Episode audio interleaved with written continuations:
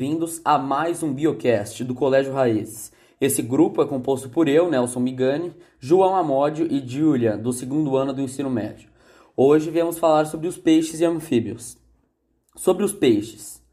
Os peixes eles são animais invertebrados, né, aquáticos, tipicamente ectotérmicos, que possuem o corpo fusiforme, os membros transformados em barbatanas ou nadadeiras sustentadas por raios ósseos ou cartilaginosos vamos falar sobre algumas características gerais. Sobre o esqueleto. Conhecidos cientificamente como osteictes, são os peixes que possuem esqueleto formado predominantemente por osso, né? E as condrictes são peixes que possuem esqueleto composto por cartilagem. É, as principais características dos peixes ósseos. Primeiro, eles apresentam um esqueleto ósseo, obviamente. Segundo, eles não apresentam a cloaca. Terceiro, possuem bexiga natatória com a flutuação com a função de flutuar, perdão, e eles possuem um sistema circulatório fechado.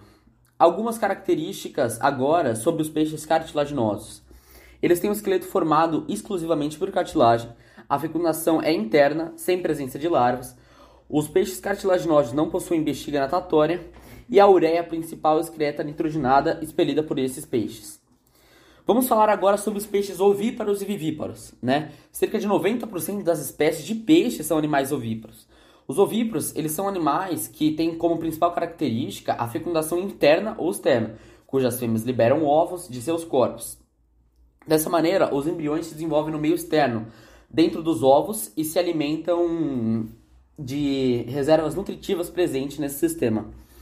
Sobre os peixes vivíparos, é, o embrião se envolve completamente, totalmente dentro do organismo da mãe. E ele se alimenta e ele se alimenta e recebe oxigênio diretamente de fontes fisiológicas provenientes do sangue materno. Agora sobre os peixes sem mandíbula, né, que é um tópico muito importante que a gente anotou aqui. Um bom exemplo dos peixes sem mandíbula são as lampreias, né, que a gente vai abordar um pouquinho mais para frente. É, sobre os tubarões agora, o próximo tópico. É, o tubarão é um nome popular usado para nomear um tipo de peixe do grupo, do grupo dos condrictes, né, como eu já falei. Ou seja, que pertence ao grupo dos animais que, é forma, que o esqueleto é formado predominantemente por cartilagem.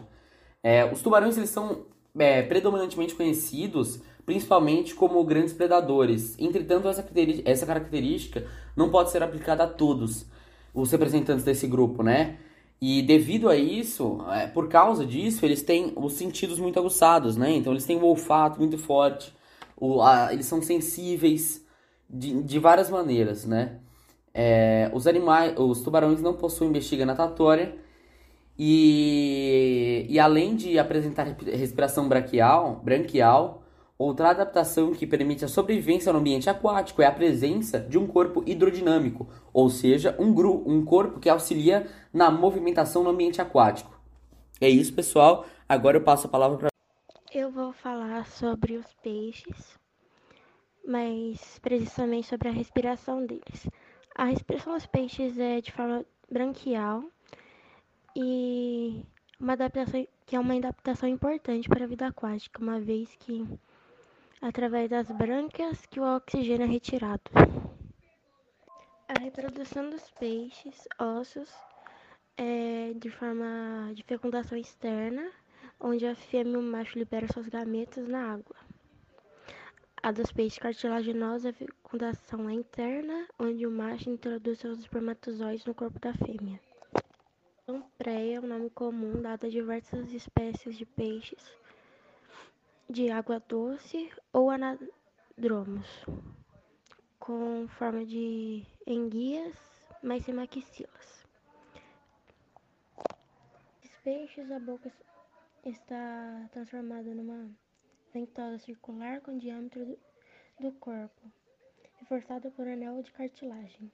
Os peixes cartilaginosos, que incluem os tubarões, as raias e as quimeras, muitas vezes classificados como saleceus, são peixes geralmente oceânicos que possuem um esqueleto totalmente formado por cartilagem. Cada raia tem um corpo achatado desenvolvamente e é por consequência das ventas branquiais encontra-se por baixo da cabeça. As raias são muito próximas aos tubarões de tal forma que são incluídos na mesma classe. Os peixes voadores é, agrupam cerca de 70 espécies repartidas por sete gêneros.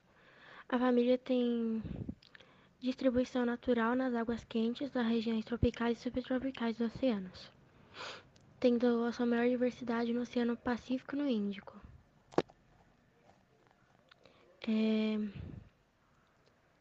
O tamanho das suas barbatanas peitorais são muito grandes que permitem que esses peixes decolhem da superfície das águas e percorram um voo planado de distâncias superiores a 50 metros. Bom, vou falar né, sobre os anfíbios.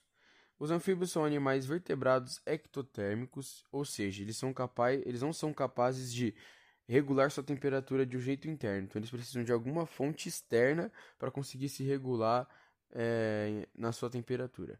E uma de suas características mais marcantes é o seu ciclo de vida, porque eles têm uma fase larval aquática e uma fase adulta terrestre. Apesar de nem todas as é, nem todas nem todos os seus representantes terem essa característica de forma dessas formas, é, eles também são, considerar, eles são considerados como vida dupla. Outra característica bem importante é as suas trocas gasosas pela pele que tem o nome de respiração cutânea. Ah, os anfíbios que moram, que vivem em ambientes aquáticos, eles apresentam a respiração branquial. Também a gente não pode esquecer das presenças de glândulas que secretam veneno, as quais são responsáveis pela proteção desses animais.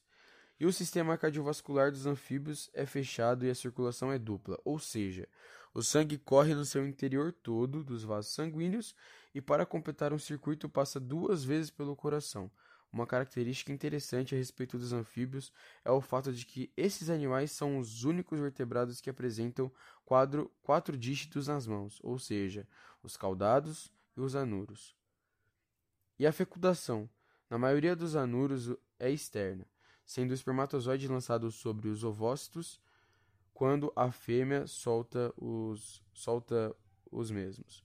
Nós, é, nos anuros, é possível observar diferentes tipos de desova, verificando-se, por, por exemplo, espécies que depositam seus ovos na água, em ninhos de, de espuma e sobre rochas.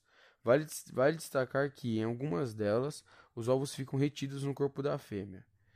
Alguns desses ovos eclodem os girinos, a fase larval, a fase larval que eu falei é, no começo sobre os anfíbios. É isso, pessoal. Obrigado aí.